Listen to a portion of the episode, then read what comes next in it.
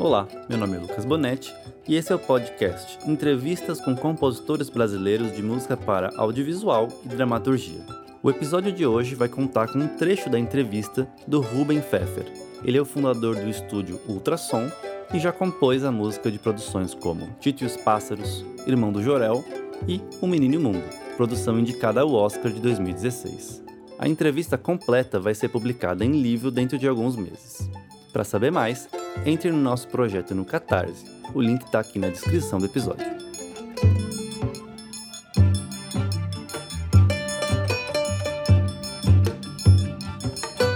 Primeira coisa, assim, eu queria saber, assim, como que se deu sua inserção nesse mercado de compositor de música para audiovisual, especialmente em relação ao, ao despertar do interesse, assim, dos primeiros trabalhos, primeiro contato nesse sentido. Eu acho que foi uma decorrência do meu trabalho ligado ao teatro eu desde moleque, eu, eu sempre gostei muito de todo tipo de audiovisual, todo tipo de história, narrativa e tal. E desde que eu comecei a fazer coisas com música, eu tenho feito, desde o colégio, eu fazia trabalhos ligados a pequenos grupos de teatro. Eu trabalhei com o grupo Poncan, trabalhei com vários grupos de teatro. Sempre teve, mesmo quando eu tocava na banda Lune, que tinha a ver com o mundo do teatro também, tinha uma coisa teatral também. Então eu sempre tive ligado a esse universo do teatro e fazendo trilhas de teatro eu comecei a me aproximar mais desse universo.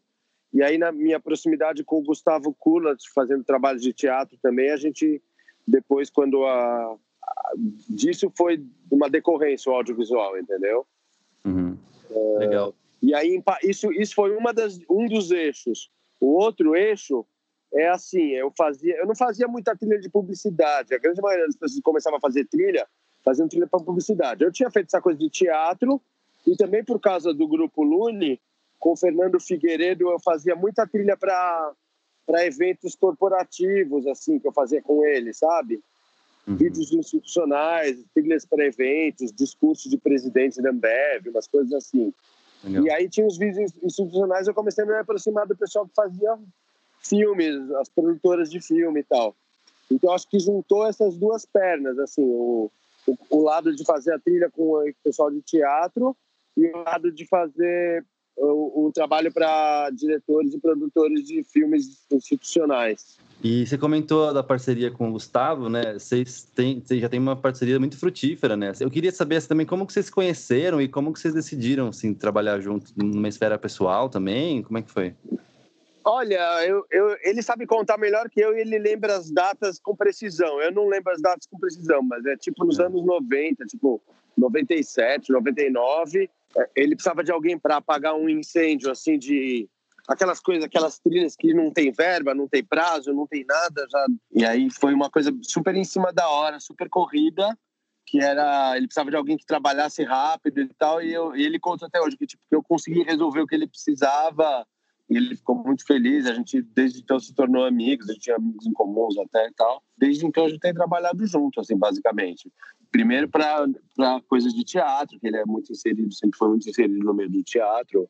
A mulher dele é uma diretora famosa também. E depois a gente fez uns, a gente fez uns trabalhos para o diretor Tony Venturi, que foi, a gente fez um, um documentário sobre a Rita Cadillac e um documentário sobre o Paulo Freire. Eles foram nossos dois primeiros uh, longas, mais formais, assim, que a gente fez. E daí que surgiu essa parceria de a gente estar tá fazendo longa e logo em seguida que o Ale Abreu chamou a gente para fazer o Garoto Cósmico. Olha que é. interessante, o Garoto Cósmico surgiu porque eu tava o, o Gustavo me chamou para fazer uma, uma publicidade do Ale Abreu, que era um chocolate Hershey's, era Yo-Yo Creme. É. Então é. a gente fez uma trilha de 10 segundos para o Yo-Yo Creme, eu e o Gustavo Kula, para o Ale Abreu. E quando a gente se encontra com o Ale Abreu, ele estava desenvolvendo o Garoto Cósmico já nessa época. E, e, queria que você contasse também assim um pouco de como nasceu o Ultrassom também, né? Que é seu estúdio em São Paulo e desse... isso. A Ultrassom começou assim desde os 18 anos. Uh, eu tenho esse espaço, era um espaço na minha casa que é onde eu fazia minhas experiências sonoras, minhas trilhas. Eu gravava as bandas dos amigos e começou a virar essa coisa de virar um estúdio. E eu já tinha esse nome desde os 18 anos, eu tinha esse, esse conceito de que ultrassom seria uma coisa tipo ultravioleta, assim, mais que o som, sabe? Acima uhum. do som. Então era uma era essa brincadeira, assim, esse trocadilhozinho com. Eu já tinha esse, essa ideia do nome e eu comecei a trabalhar sozinho mesmo, fazendo esses trabalhos de estúdio sozinho. E depois de um tempo eu comecei a ter assistente e comecei a montar a mesma empresa. Então, desde 2001 eu tenho a empresa, mais ou menos. Desde 2004 a gente está instalado onde a gente já está hoje, na, no Alto de Pinheiros.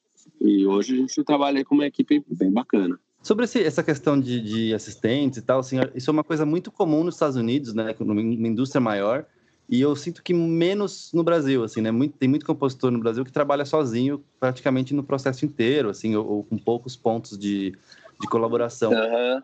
Eu comecei sozinho, então eu sei exatamente como é que é, mas na hora que a gente precisa atender uma escala, precisa atender um volume de produções, é, é o único jeito, né? A gente precisa. Eu sempre trabalhei muito bem em parcerias, sempre trabalhei com outros músicos, sempre gosto do input criativo, a troca. Então, tem a parceria tem, são funções diferentes. Tem uma coisa que é um coprodutor que ajuda a produzir, pensar junto, distribuir trabalho, essas coisas. E a outra coisa é assistente que ajuda com o trabalho, preparar, ajudar a organizar sessões, montar, organizar o horário de estúdio, uma série de coisas, né? Sim, então sim. são funções, a gente acaba é uma empresa, então uma empresa tem várias funções, funções uhum. diferentes. E hoje em dia a forma que eu estou trabalhando é a quantidade de projetos que a ultrassom tem pego só é viável através desse sistema. Nunca que eu iria poder garantir uma entrega de coisas que tudo dependesse de eu fazer tudo. Então, o que eu faço é dar.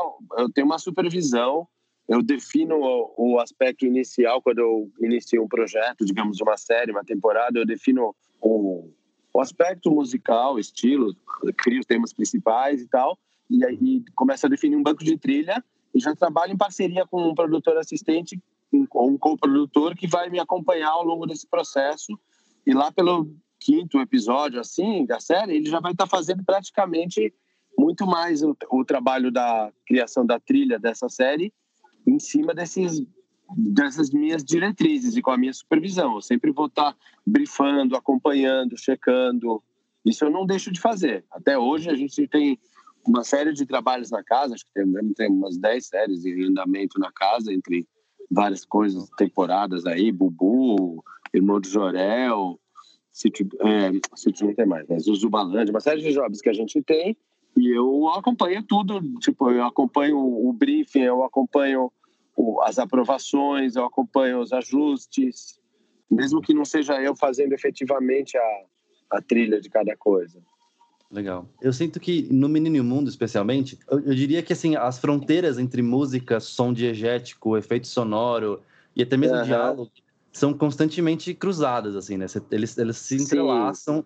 Como que você costuma conceber esse tipo de uso é, entrelaçado aí de, de todas essas é. áreas do som e da música, assim?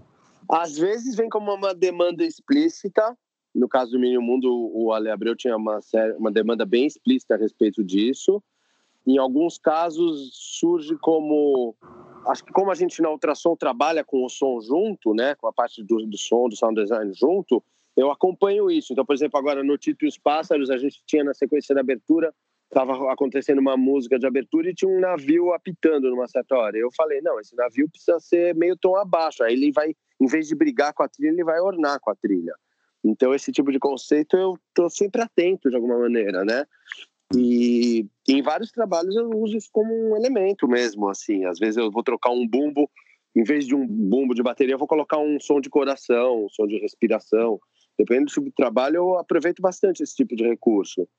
É, eu acho que isso vem um pouco, primeiro, de gostar de fazer coisas fora do comum e de experimentar, e segundo, de estar tá na linguagem digital, onde para um computador tanto faz se, se, se, o bumbo, se o som de bumbo é um bumbo de verdade ou é eu batendo na mesa ou é um coração, sabe?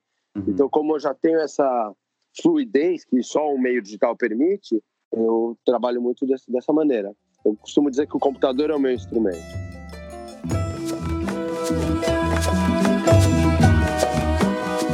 Não deixe de conferir os episódios anteriores do podcast. Temos entrevista com Cláudio Sai, Tim Rescala, Alex Pfeiffer, Guilherme Maximiano, Maurício Domene, André Bujanra, Zé Neto, Alexandre Guerra e Sérgio Saracen. Para receber notificações assim que o próximo episódio for publicado, siga o nosso perfil no Spotify, no Apple Podcasts ou no Anchor. Para ter acesso a todas as entrevistas completas, não deixe de entrar no nosso projeto no Catarse e efetuar a pré-compra do livro. Muito obrigado e até a próxima.